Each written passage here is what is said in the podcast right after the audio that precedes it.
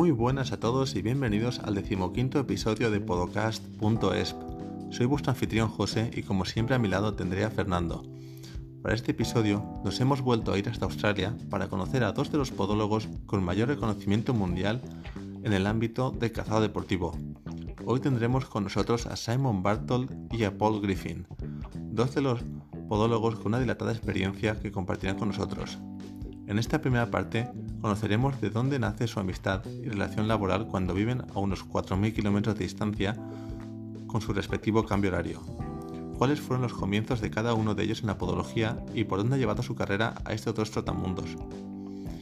En este caso me parece especialmente interesante analizar sus comienzos porque aunque suene mal decirlo, cada uno pertenece a una generación diferente y por lo tanto no es la misma industria en la que se encontraron. También hablaremos sobre Bartol Clinical, la página web de formación en medicina deportiva online y las diferentes formaciones que ofrecen. Como ya anuncié hace unos días a través de Instagram y Facebook, este podcast trae sorpresa al final. Deberéis quedaros hasta el final del episodio para averiguarlo y además por primera vez hemos intentado traducir al español todas las preguntas y respuestas. Como siempre, gracias por estar ahí y no olvidéis que queremos conocer vuestras impresiones del episodio. Podéis compartirlas a través de Instagram, Facebook o la plataforma que hayáis escogido para escuchar el podcast. Vamos con el episodio. Hi, Simon Bartol. How are you? Hi, Fernando. Greetings from Adelaide in Australia. I'm very well, thank you. I hope uh, hope things are going well for you. Thank you. Uh, what time is it there? It is uh, 5:29 p.m. on Friday evening. And hi, Paul. Paul Griffin. Hello, you? guys. Yes, hey, Fernando. So, how are you? How are you going? Good. We just woke up. What time is it there? Uh, well, I'm only just up the road from Simon. Uh, it's only about 4,000 kilometres away in a place called Perth. It's uh, 3 p.m. in the afternoon. You can drive in Spain 4,000 kilometers.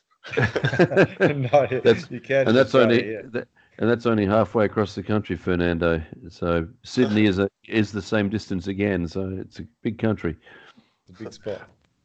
And hi, Fernando. Thanks for being here with us again. Good morning.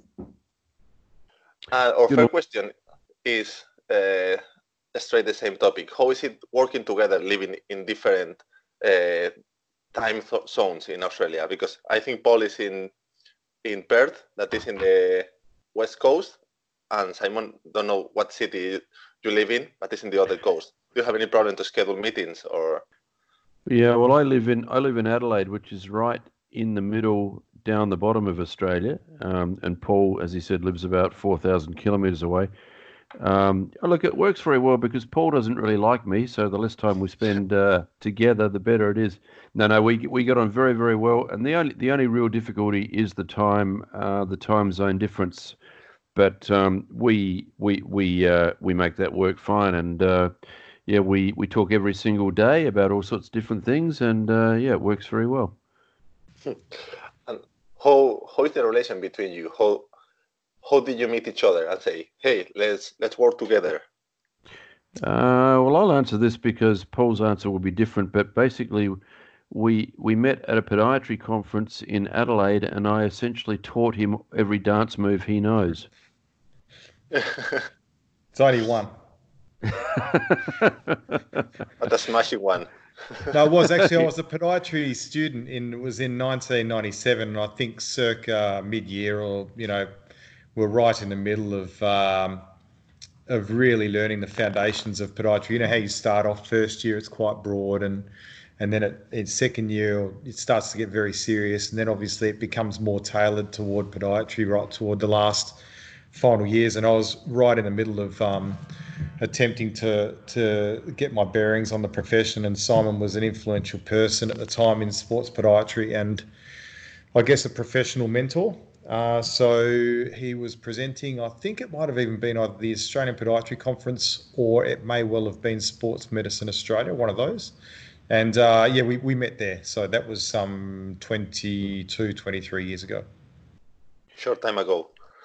yeah. Yeah, exactly. I have only 20 years. yeah, yeah. Fernando wasn't here crazy. when you met each other.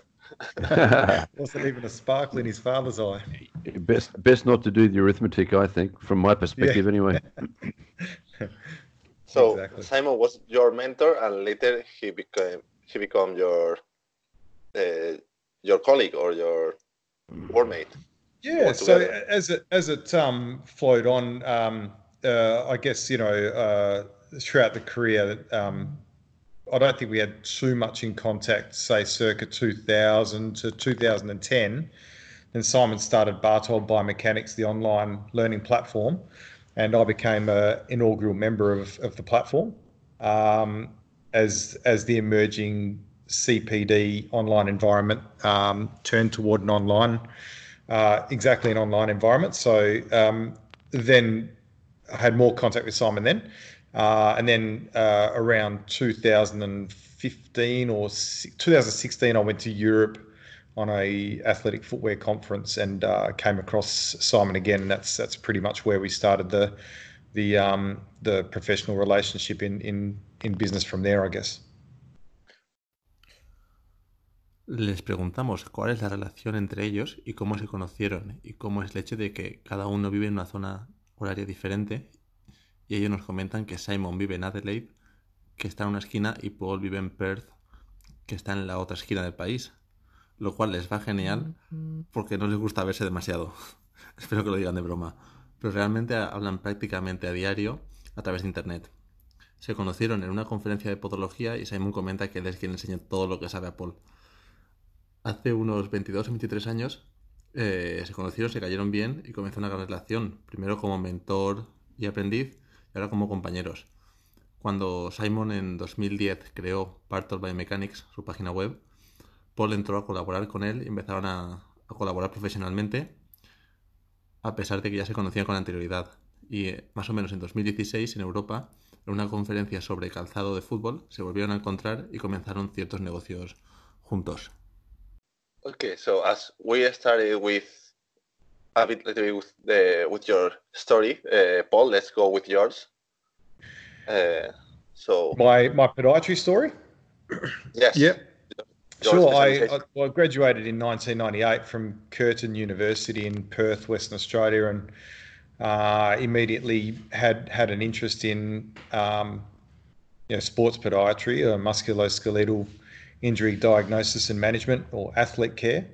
Uh, and uh, I, I, started a, a, sports podiatry practice with uh, two of my close colleagues, Shane Tui and Robert Hagman, and we ran a ran a sports podiatry practice in Perth uh, for successfully for about ten years. Um, and following that, that was that, had an associated orthotic lab, uh, laboratory as well. Um, then we uh, from that point onwards, I, I, was just in private practice for a continuing period of time on my own. I serviced a club, uh, a, soccer club or football club called Perth Glory, who's got a famous uh, Spanish player, Diego Castro, at the moment. Quality, quality player. Um, so uh, yeah, we you know I was involved in in professional football and fortunate to to have some um, uh, good European guys come through at that point. point and then I just started uh, investigating uh, in footwear, and I started to investigate. Um, I actually studied uh, finance, some finance units, and business units at a at a, at a independent college, and then graduated from that, and uh, just started branching out and doing other other bits and pieces. So that those other bits and pieces found me in Europe and um, in in the same suburb, literally as Simon. Um, how was uh, your role inside the professional football team? Uh, uh, it was uh, slightly. Did you guys get the hearing of that? It was a little bit uh, funny my end, but um, it was something to do with that. How was it finding the professional football team? Was that correct? Yeah. Correct. Yeah. Uh, awesome. Uh, so I have a, a great relationship. I serviced this club since 1999 up until I went to Europe in 2017. It's housed uh, players such as Brian Deane, who scored the first Premier League goal. Um, uh, Robbie Fowler doesn't doesn't need an explanation. He's uh, he's god of football, um, Liverpool legend, and uh, was just a freak. And then uh, even uh, French champion William Gallas uh, came through the club for a couple of years as well. So I was fortunate to be on the on the pointy end of looking after those those guys who um, had formerly received like a level of care which was um, you know the best of the best being professional football. So being able to to swing off the coattails of, of their career and and uh, they were sort of toward their twilight years. So I think the the type of care that we um, uh, that we we had to uh, offer was was was was um, catering for that as well. So no, it was a great experience in the football club, and I, and last night I, I caught up with all my colleagues over that I've um, I've uh, worked with over the years in the sports medicine department of the club. So it was fantastic. Mm-hmm. Uh, have you been involved in the footwear industry in football or running as much as Simon did? No, uh, so I was mainly involved in uh, in podiatry up until uh, 2015, where I, I, began to explore athletic footwear as a part of my uh, continuing professional education. Um, I just felt that uh, I wanted to broaden the horizons of what could be offered uh, from a podiatry perspective, and I felt that footwear was the obvious segue. And uh, the first uh, masterclass I did was a masterclass by Mike Friton, who basically started the Nike Innovation Kitchen with Bowerman. Um, and Mike was uh, an original footwear innovator, and he worked at Nike for 35 years. And he held a masterclass. It was a four or five day masterclass in Hong Kong.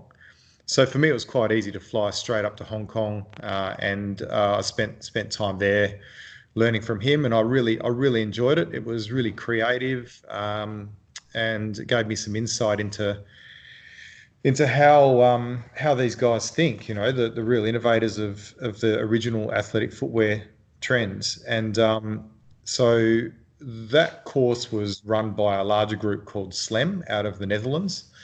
And they're now called the Footwearists, and they run online courses or they run workshops still in the footwear industry. So uh, another colleague of mine was a guy called Dan Bailey, who's got an Instagram page called Concept Kicks, and he's very popular. Um, he's well connected in the footwear industry, and I went to his masterclass in the Netherlands, and um, further advanced my skills in in in sort of having an understanding of that that scene.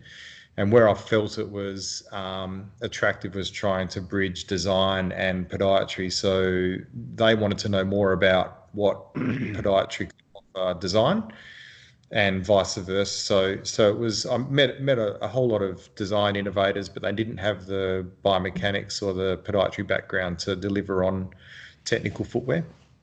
And uh, and so from there, um, when I went to Europe and my contract had finished up with a separate work, um, which was not podiatry related, um, I started focusing more attention on the footwear industry and since led me into a more recent path of um, having a director's role in a in a in an athletic footwear company, um, which we started about a year ago. Sounds cool. And is it, a, is it an Australian footwear company or from? No, they're based out in Antwerp. Um, uh, well, they're, they're, they're, Belgium. Yeah, yeah, yeah, yep. It's a it's a field hockey brand, uh, and they're called Osaka and uh, they are um, about to launch their first shoe, hopefully in time for the for the Olympics. Cool. let's talk a little bit about your website, Bartold Clinical website that you provide CPD online. What we don't have the concept of CPD in Spain, so what is it, and what kind of content do you offer there? Okay, so the the idea behind it, uh, it sort of originally its its working life started out uh, being called Bartold Biomechanics, and um, it it's we changed the name um, about two years ago because we felt it was much broader. So it was really aimed at at clinical um, sports medicine practice. So not not really even just podiatrists, but we we also wanted to um, embrace physios and sports doctors and orthopedic surgeons and anybody really who was involved. And the idea behind the website is that we want we our goal is to provide the best evidence-based, um, up-to-date information on issues affecting clinicians um, available. So we we talk about everything from specific injury to athletic footwear to uh, investigation, history taking, um, pretty much anything that's going to touch your clinical practice and you need to know about. That's what we do. And it takes the form usually of um, between one or two discussion papers per week. So every single week, there's one to two new papers that are uh, that are posted on the website. Um, but now we have a portal that allows us to um, put webinars up there as well as videos, narrated PowerPoints. So what we want to do is provide a platform where if you're not able to go to a conference in New Zealand, but you're really interested in the content, then you can become a member of Bartold Biomechanics. Uh, oh God, it's Freudian slip there, Bartold Clinical, and you will. It will be just like you're in the lecture room because you'll you'll have a narrated PowerPoint, so there'll be a video of everything that's going on. You'll be able to see the PowerPoint presentation. So that's an idea of the resources that are available. The website's quite unique because most websites don't allow you to download information. Um, our website does allow you to download information, so if you want a PowerPoint, you can download it. And the other thing that I think is almost unheard of with Bartold Clinical is that we respond to requests. So if you come across a particularly difficult clinical issue and you can't find the right information, all you need to do is ask us and we'll do the research for you and we'll provide either a discussion paper on it or, if need be, a PowerPoint, and we will uh, we'll post it on the website for you. So I think it's in terms of what's available out there, it's a it's a very unusual platform. It's um, we're, we're pretty proud of it. I, I, think we're offering exceptional exceptional um, clinical education, and it's evolving very rapidly to include lots of different platforms that allow people um, multiple uh, abilities to learn from things like podcasts, webinars, um, narrated PowerPoints, discussion papers. So, have you got anything to add to that, Paul? Yeah, um, Simon. This is one thing I discovered when I um, started uh, uh, started business with Simon was that there's a, a lot of stuff hidden. Uh, there's also four ebooks, three which are uh, critically acclaimed, um, and um, we often have membership deals where we include the ebooks in with new subscriptions. Um, yeah, some of those ebooks, I think the last deal that we had was uh, equivalent to 150 US dollars of free ebooks with, with signing up for $16 a month. Then um, we also have uh, uh, a four unit full online musculoskeletal course with videos and exams at a university level. So you can subscribe to this course, which I think at the moment is $300 US, and you can do it in your own pace. You can contact Simon at any time with questions. And basically, you run through this, this course. The, the four units are heel pain, Achilles pain, shin pain, and anterior knee pain. So we often find that some training institutions don't have the capabilities to deliver the level of training that uh, a student is wanting to achieve. So Simon said about this, um, establishing this course. And it's really interesting actually because that course has just been picked up by, uh, I think I can probably say it, by a Chinese uh, group and uh, will be um, starting a, a, a, online training institution in China with those partners. They have um, they have access to 500 other training institutions to partner with. So we're very excited by that. So, you know, it looks like our content is in demand, um, basically because of the nature of what you learn when you when you take it on. Yeah, I think um, that that uh, what Paul is referring to there is is called Bartold Bartold Gold, and it's considered the academic arm of Bartold Clinical. So it was it was actually, as Paul says, set up like a university course, so a semester of uh, sports medicine, and you basically you you own you own that course forever. So it's not a subscription base. You actually buy the course, you download it, and you own it, um, and it's yours forever. And it is about seventy hours of um, of content, uh, video based and a discussion of all the most critical um, uh, published literature on the various topics.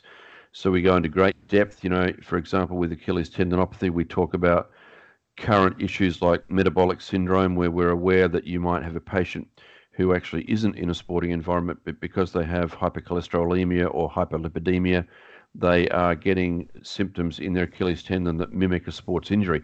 So we go in and we talk about genetics and all sorts of stuff. So it's extremely in depth, and um, the idea was that you you you would be able to sit an exam once you'd gone through all the content, and that we would um, certify you um, as having done this course and having a superior level of knowledge in in these four key areas of sports medicine. So it's pretty cool. Um, it gets updated um, as a part of the deal, so at no expense to subscribers. It gets updated um, about twice a year. It gets refreshed, so it's completely up to date. Um, uh, we, you know, we're very confident the evidence base of it is uh, is absolutely current. So yeah, it is a it's a it's a pretty special sort of platform. It's it's pretty it's popular too. Yeah. yeah. I think it's interesting, and we need to bring these ideas to Spain. It's not, not so common here in Spain. I don't know more websites that do exactly the same as you. So I think it's very interesting. Yeah, Paul. Yeah. Paul actually alluded. Paul actually alluded to one of the other seminars we do called the Big Four, and the Big Four is a four-day seminar. It's basically um, a reflection of the uh, the MSK course within Bartold Gold. So looking at um, heel pain, Achilles pain, shin pain, and knee pain. So we we run that full day. It's an eight-hour, very solid day where we look at the absolute evidence base for all of those conditions, how you might treat, investigate them. Very hands-on. We look at we look at examination techniques, show you how to examine a knee correctly. Um, you know, look at look at all the all the in-depth clinical pearls that you need to uh, to be up to date with those things. So that's one of the other seminars that that we do that is very much based on um, the larger body of content within Bartold Gold. And what's your occupation currently? Well, as you just said, you just said that you are working in in Perth. Yeah, so the, you are involved in the. I, yeah, so I don't consult as a podiatrist at the moment. I uh, work with Simon on Bartold Clinical, and the agenda at the moment is to focus on delivering that high level of continuing professional education to podiatrists and physiotherapists and sports medicine practitioners globally and so that seems to be taking up a good chunk of time. And then I have some other um, business interests that are, that I also focus on, which are involved in obviously the the Osaka Footwear Project, and then there's a couple of other things that are, are tech related that are, are, not related to um, to podiatry. Don't you have a, a practice in in Perth, even though I used you don't to have work there? Yeah, I used to have two practices, and when I was in Europe, I, I sold those practices because I couldn't really give them the attention that they deserved being on the other side of the world, uh, and I didn't really know when I was going to return. So, and, and yeah. I'm sure you slept better after selling them. in fact, I was in Girona when I sold my last practice. I was in Girona in uh, northern Spain. There you go. Yes, Catalonia. Yeah, yeah, yeah, yeah it's a good spot. Comenzamos a hablar sobre la carrera de Paul, el cual se graduó en 1998 en Perth, Australia. Inmediatamente se interesó por la biomecánica y por la patología musculoesquelética, especialmente enfocada a los deportistas. Abrió una clínica de podología deportiva con dos compañeros en la que trabajó durante 10 años. Estuvo trabajando como podólogo para un equipo de fútbol allí en Perth. Tras ese periodo de tiempo, decidió investigar sobre el calzado, introducirse en en la industria de calzado deportivo, obteniendo un graduado en finanzas y comenzando una marca propia. Su experiencia como podólogo en un equipo de fútbol profesional nos comenta que durante los primeros años tuvo la suerte de poder trabajar con algunos grandes futbolistas que triunfaron en Europa después se fueron para allá. Trabajar con este tipo de deportistas fue muy exigente ya que estaban acostumbrados a los cuidados de máximo nivel. Fue un periodo que disfrutó mucho y del cual aprendió muchísimo. A la pregunta de si ha estado involucrado en la industria del calzado deportivo como lo ha estado Simon, Paul nos respondió que siempre ha estado en la podología hasta 2015, cuando decidió involucrarse más en el calzado deportivo como continuación en su formación y explorar nuevas metas y desafíos. Acudió a varias masterclass con algunos de los gurús del calzado deportivo. En concreto, habla de una con Mark Freyton, uno de los responsables de las innovaciones de Nike durante los últimos 35 años. Una masterclass de 4 o 5 días en Hong Kong que le proporcionó una visión nueva de cómo ver el cazado deportivo.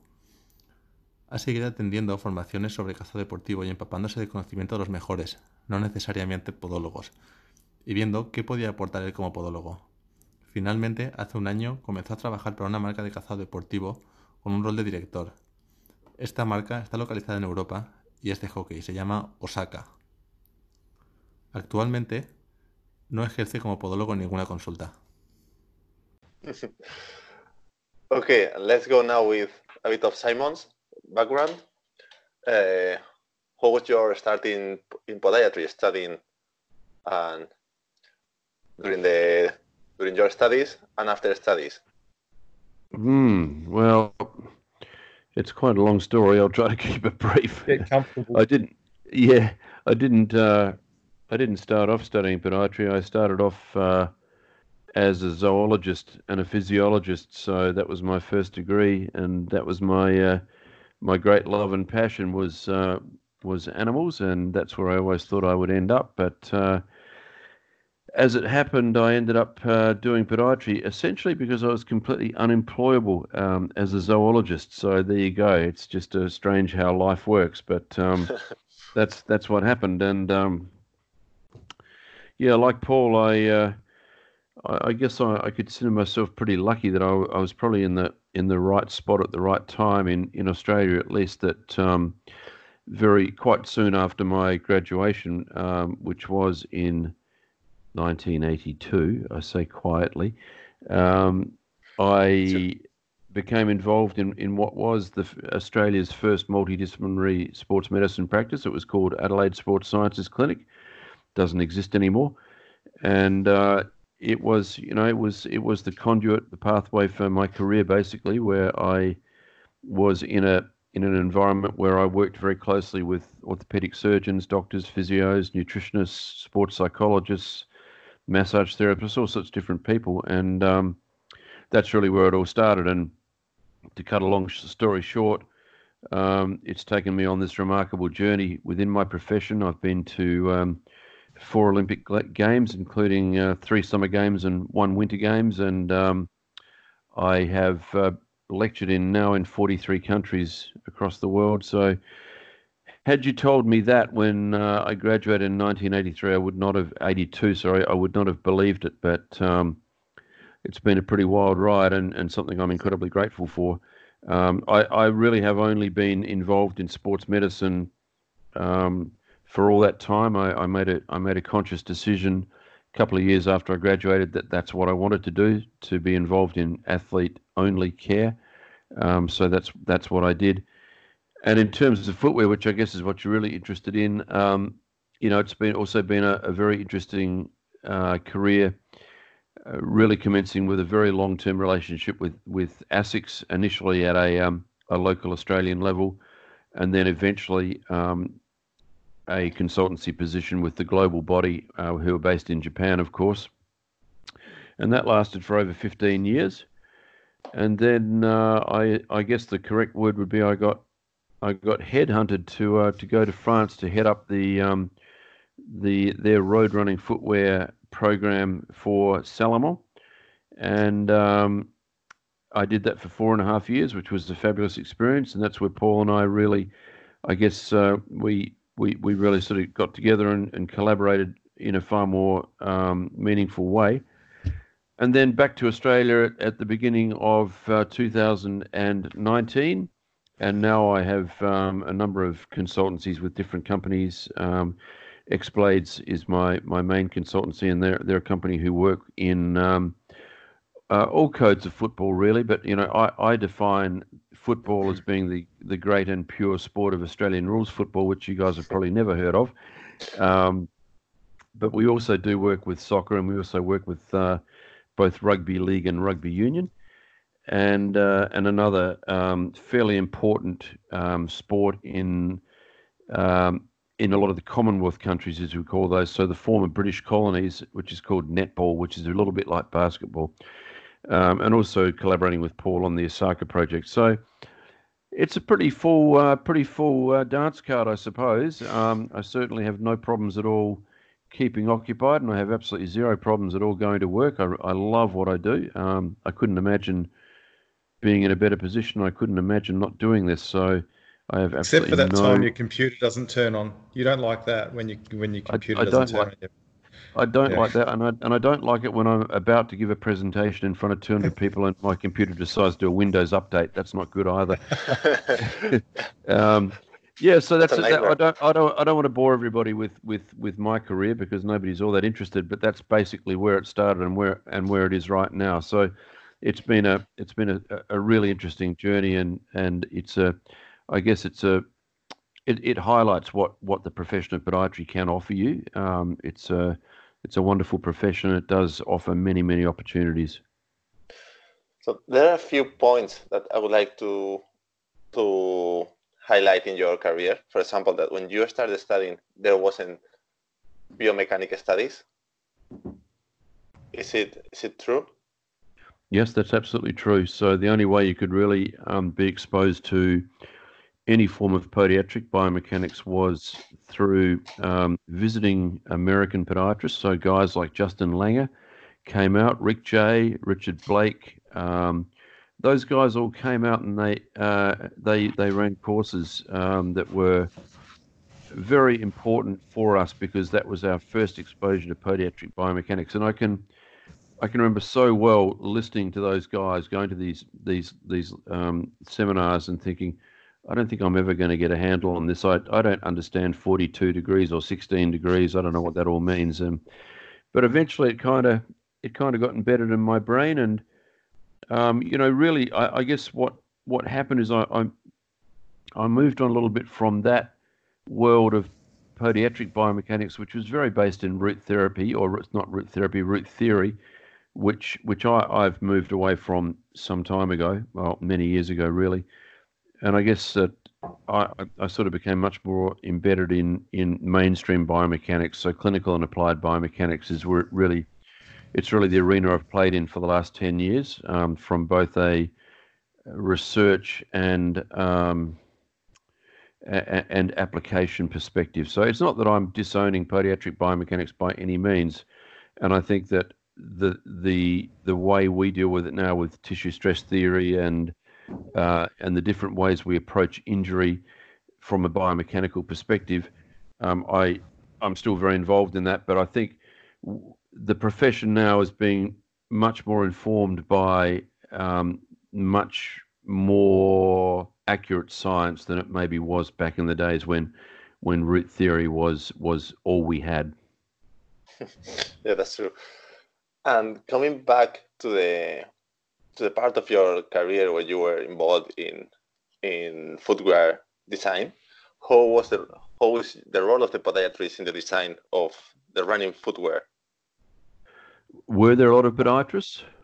Uh, and when you worked for ASICS or Salomon, uh, yep. how was the role? How was your role in the in the design of the footwear of the running footwear? Oh, okay. Um, well, well, so I I, I, you get given titles, okay, and you shouldn't believe these titles because they always sound very grandiose and, and make you sound better than you actually are. But, but my title, my title with ASICS was um, international research consultant, and and basically what I did with ASICS, it was an incredibly interesting job uh, that I did there. So I was basically responsible for um, coming up with the protocols for all medical based research that might lead us to a breakthrough in terms of footwear design. So that, that's it in a nutshell.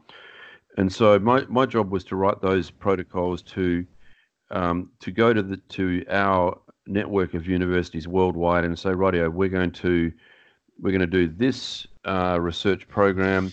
We've got this much money to spend on it. We're going to ask this research question, and we're going to see what happens.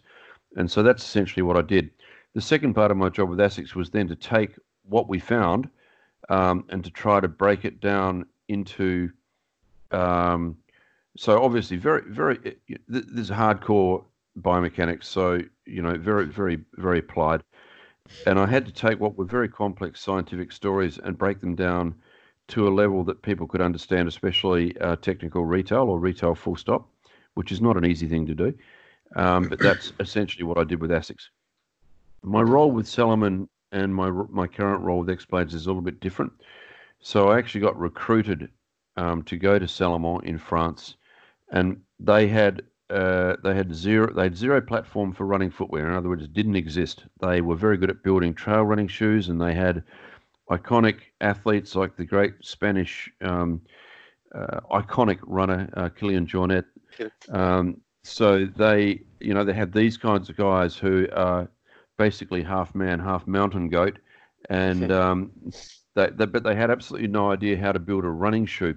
So since I'd been invested in that for many years, they, they recruited me to head up that particular project.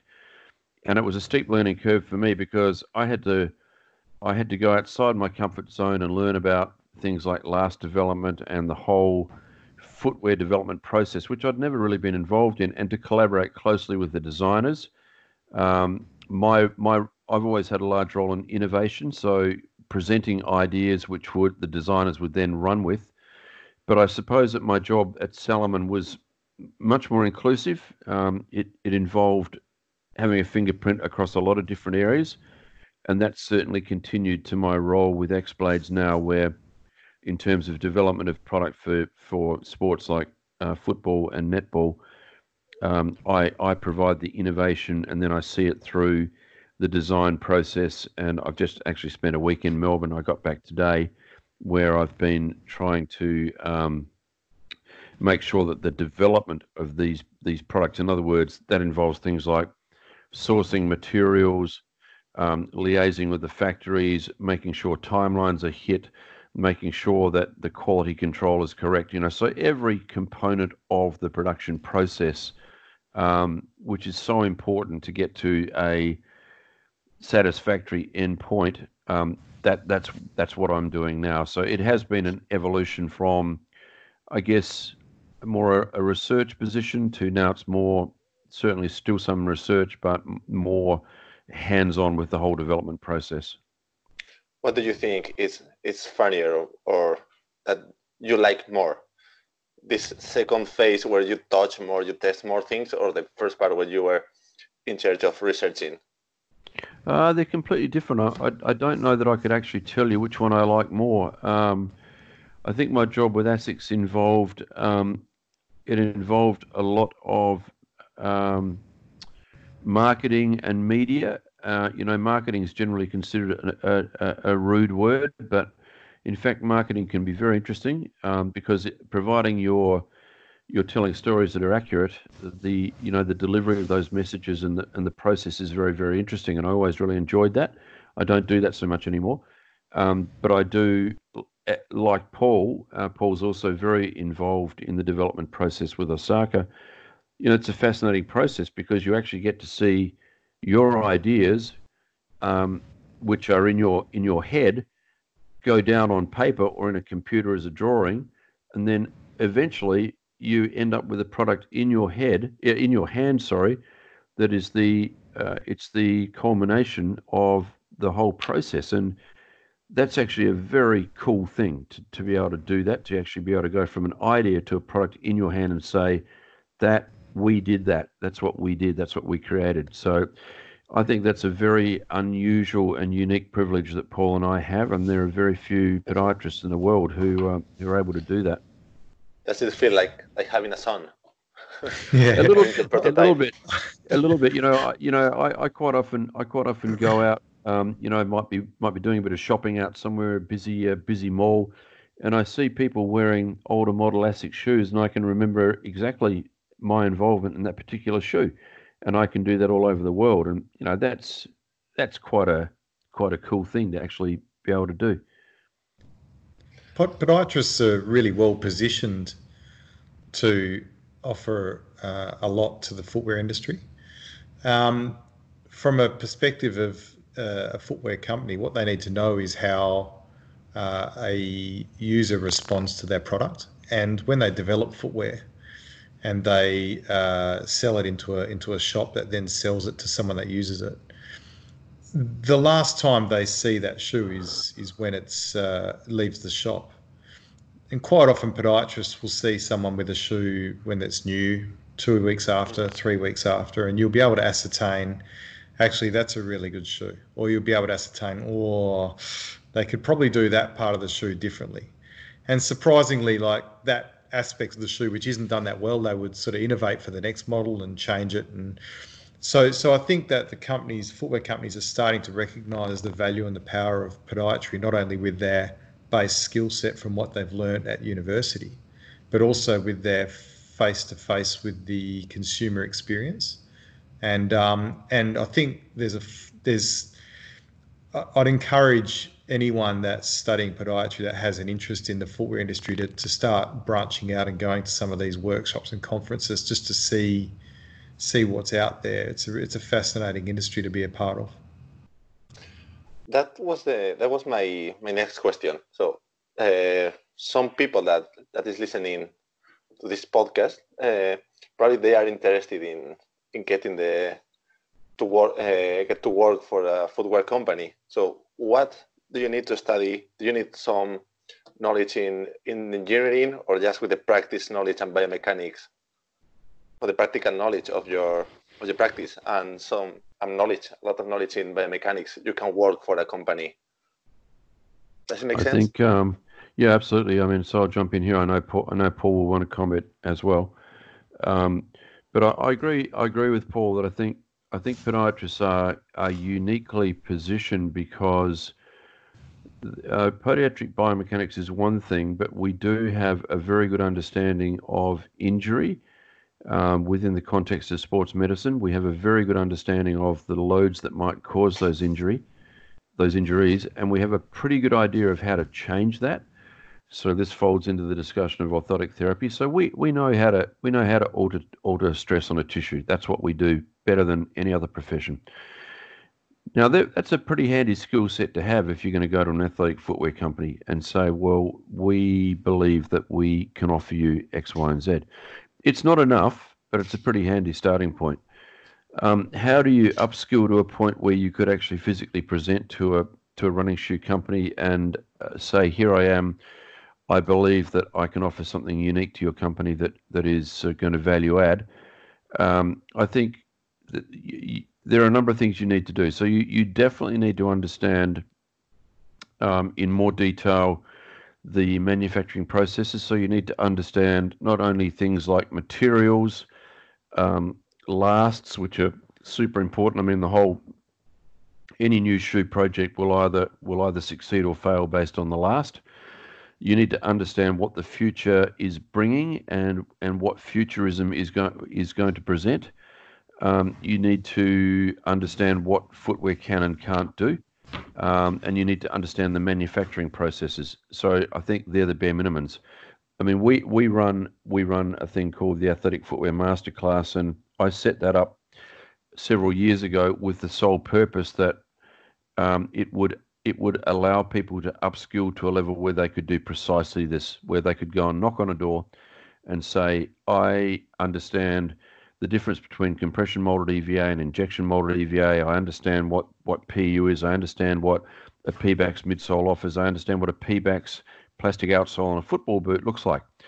Now, you can't really get involved until you know those things. Um, and Paul can probably take a deeper dive and say, well, it's more than that because you also have to understand the design process. So I, I might let him jump on here, jump in here because this is something he's got some experience in.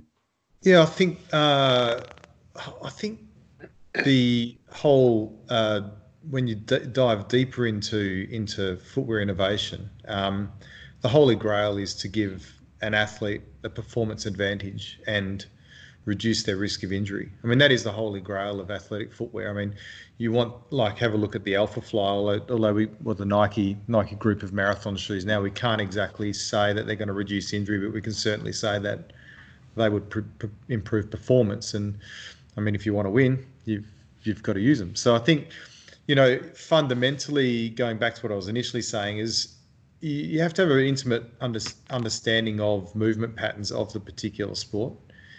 Uh, and then you use your podiatry knowledge to and everything that you've gained over the years of assessing the footwear and having patients use them and you then come up with a paradigm or an inference if you like um, to to, to conceptualize what you want to, what you want to achieve, and then as you work through that process, you then place that into design drawings with the designer, and then it, it flows on into uh, other facets. So once you've got a concept, a proof of concept, and a design, then it starts to get really difficult because you're flipping from something on paper into well, you have to make it into something to reality, and that gets even more complicated because I mean, for the Osaka project, for example, we're oh, super lucky because we have a uh, a co-director who we managed to bring on, a guy called John Prescott, who is a former director of ASICS Global, uh, and he was also former head of uh, sourcing for Nike, former head of size, uh, sourcing for Adidas, Timberland,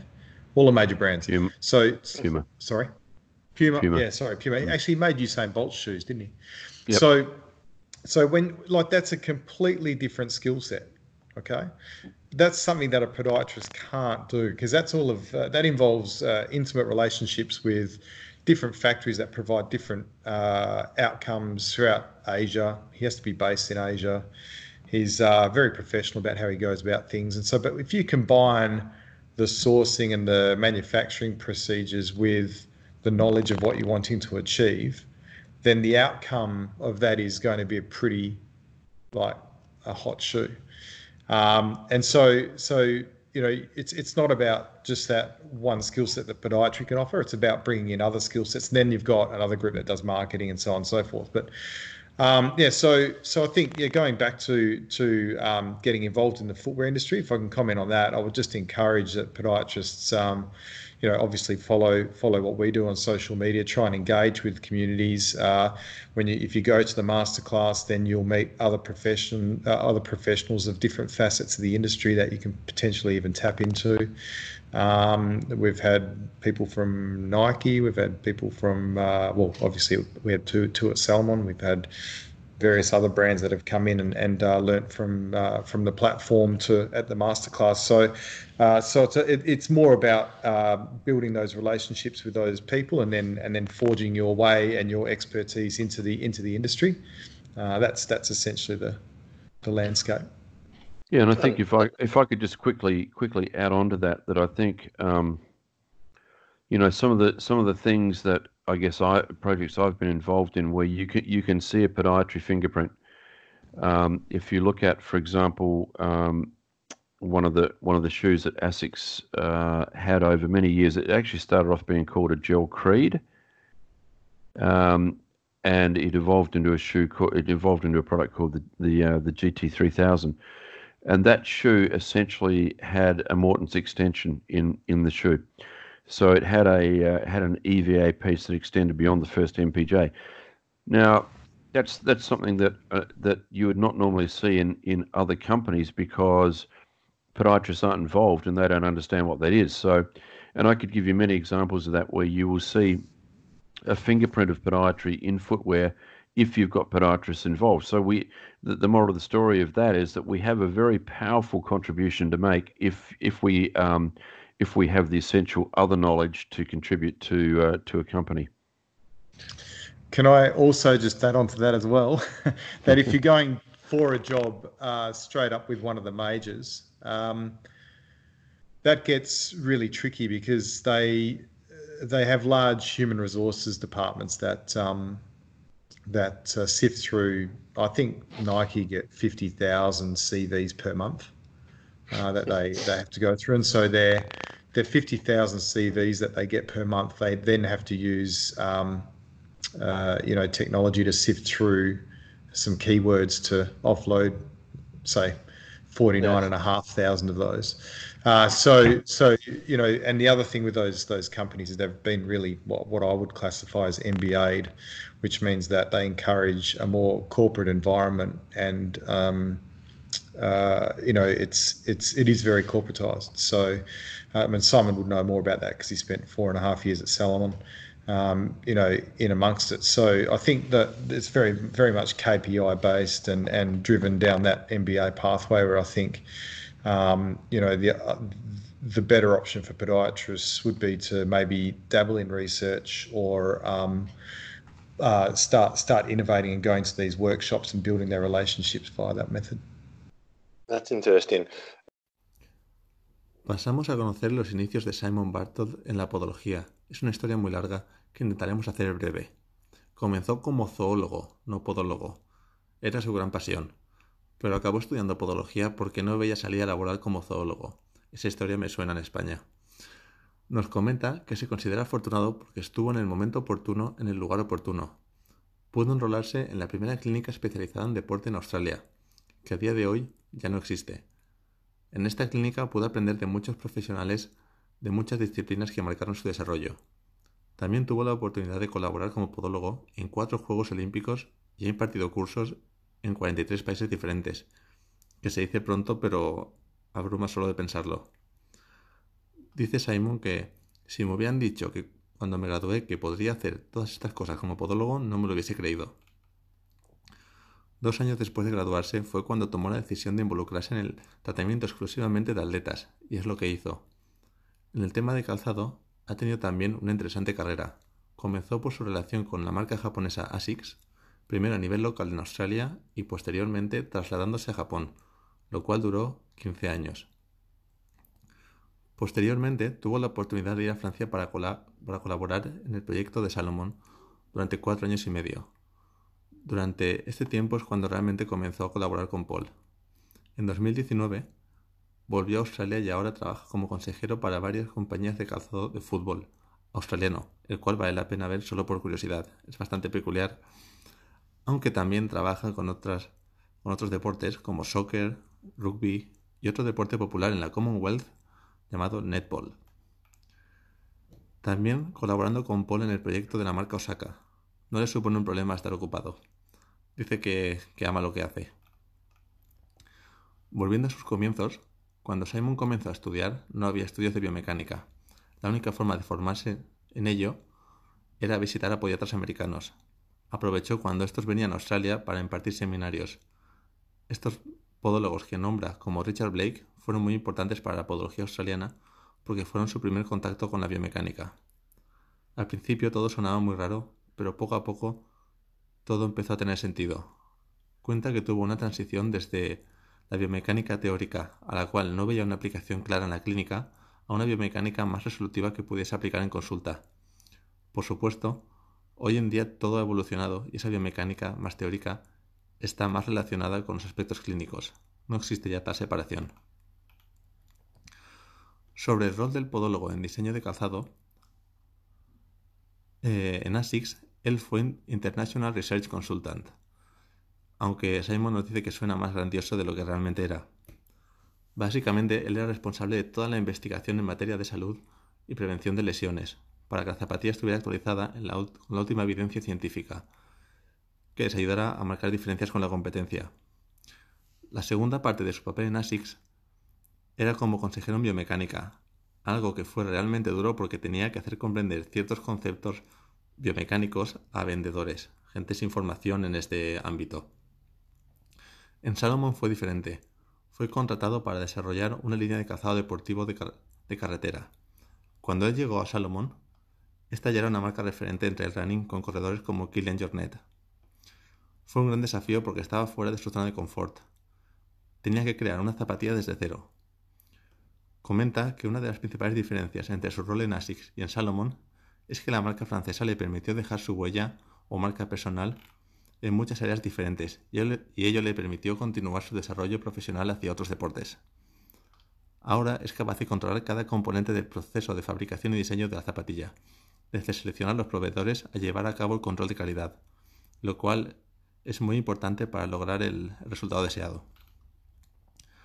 No podría elegir qué rol fue mejor, fueron diferentes. En ASICS fue marketing y media, lo cual es muy divertido, y en Salomon estuvo más en el desarrollo de la zapatilla, como está ahora Paul en Osaka, donde ves cómo una idea tuya toma forma en una zapatilla, lo cual es un privilegio. Comenta el sentimiento que produce ver a gente llevar zapatillas en las cuales tú has participado en su creación.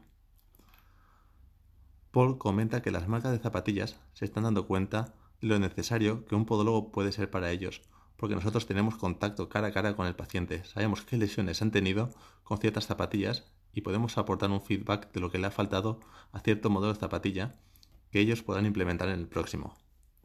Anima a cualquier interesado en esta industria a comenzar acudir a conferencias y adentrarse en este mundo porque es apasionante. A continuación le preguntamos a Simon qué se necesita para introducirse en la industria del calzado deportivo.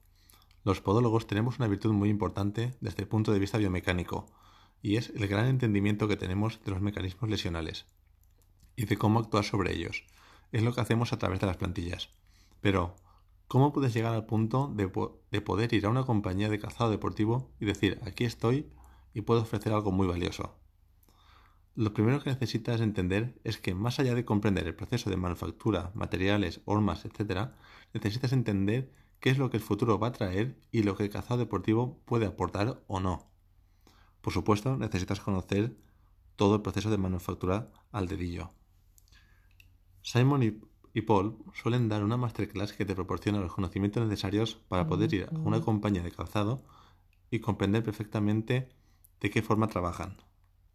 Paul comenta que cuando estás en el proceso de diseño e innovación, el objetivo o la idea debe ser intentar dar al atleta una ventaja y reducir el riesgo de lesión. Como ejemplo, las Nike Alpha Fly por ahora no sabemos si son capaces de reducir el riesgo de lesión, pero sí sabemos que mejoran el rendimiento y si quieres competir necesitas usarlas. Necesitas conocer todos los movimientos técnicos de cada deporte y combinarlo con tus conocimientos clínicos y biomecánicos para aplicarlos en el diseño. Una buena idea para comenzar es siguiéndoles en redes sociales y acudiendo a sus masterclass. Simon apunta que hay claros ejemplos donde se puede ver que ha habido participación de un podólogo en el diseño de una zapatilla, por ciertos factores que se han tenido en cuenta. Sobre sus masterclass, su próxima masterclass es en Nueva Zelanda, lo cual nos pilla un poco lejos, pero están trabajando para venir a impartir una en España, Debido a la actual pandemia que estamos sufriendo a nivel global, es imposible hablar de fechas, pero intentaremos mantener actualizados de todas las novedades en este tema a los interesados a través de nuestras redes, Facebook o Instagram. Añadir que su web, de la cual hablaremos ahora, se encuentra traducida en español. Hemos tenido la oportunidad de probarla y tiene artículos muy interesantes, todo relacionado con medicina deportiva y calzado deportivo. Uh, for people that may be interested in your masterclass, where can they find you? Mm. Mm. The, Wow. Obviously, go to go to Australia is a bit difficult for a weekend. But Well, are you going the- to England or the- close to Spain? The, next the next one's in New Zealand, which is nice and close to Spain. So uh, all you, all you need to do, you need to do is you, you only need to get on a jet and fly for 27 hours, and bingo, you'll be there. Um, but we, we Paul and I uh, are actually in discussions now about about uh, conducting one in Spain. Um, we, we have to work we have to work around a thing called COVID nineteen at the moment, which is proving slightly problematic. But uh, um, you you want to you want to elaborate on that at all, Paul? Um, no, I'd probably more focus on asking the guys when is the best time for us to go to Spain, weather-wise. Uh, you know, you just tell us, and you know, university holidays, everything else, and we'll we'll make it happen. But no, we we actually have, as you're probably well aware, we have a strong following in in Spain. Um, Yes. as far as memberships and social media. And it's not too far off, probably within the next week, that our web page will be able to be flipped to Spanish. So you'll have a, a little selection icon. So the whole thing will be able to be, uh, it obviously Google Translate, but you can uh, you'll be able to read the web page in, in Spanish. Um, and uh, our our aim is to get masterclass plus uh, potentially uh, another day of the uh, like the, not the footwear masterclass, but also one we got, we got called the Big Four, and we'll run that as uh, two days um, consecutively. But we're just working through the best options for that with regards to holidays and training institutions, so that we can po- potentially get some students along as well. Pasamos a hablar sobre su página web Bartold Clinical. Originalmente se llamaba Bartold Biomechanics, pero cambió hace dos años. La web incluye material formativo para podólogos y demás profesiones sanitarias, fisios, médicos, etc. Su objetivo es ofrecer la mejor información disponible, siempre basada en la evidencia acerca del deporte, lesiones, calzado, actualidad, cualquier información que pueda ayudarte en tu clínica. Más o menos suben uno o dos nuevos artículos semanales, además de webinars y vídeos explicativos. Entonces, es una gran opción para aquella gente que quiera seguirles, pero no puede desplazarse a Oceanía.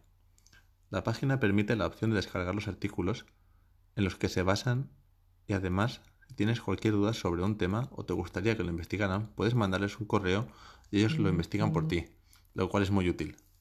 Paul añadió que hay cuatro ebooks en la web de fama reconocida y dos de ellos están incluidos para descargarlos libremente con la suscripción habitual de 16 dólares mensuales. También hay ahora mismo un curso de cuatro unidades de patología musculoesquelética al cual os podéis apuntar en la web y hacerlo al ritmo que os sea más cómodo. Aparte, existe la opción de Bartol Gold, que es un curso de nivel universitario, el cual una vez te matriculas, tienes acceso para siempre, incluidas las futuras actualizaciones que vayan haciendo del curso. 70 horas de contenido con vídeos y literatura en el cual se estudian las patologías deportivas en profundidad. Al final del curso pasas un examen el cual te otorga un certificado. El curso se actualiza dos veces al año y siempre con información basada en evidencia.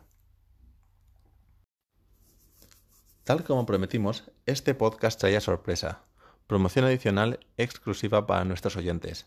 En primer lugar, la web Bartol Clinical, la cual se encuentra traducida al español, una traducción de calidad que yo mismo he comprobado, ofrece la opción de suscribirse por 16 dólares con 25 centavos, pudiendo de suscribirse en cualquier momento. Además, para los miembros de Bartol Clinical recibirán un 15% de descuento en la web Running Warehouse. Además, esto no es todo. Si sigues a Bartol Clinical en Instagram o Facebook, envíales un mensaje con tu dirección de correo y si eres miembro de la web recibirás de regalo dos ebooks en inglés por valor de 150 dólares. Debes mencionar en el mensaje que has escuchado este podcast.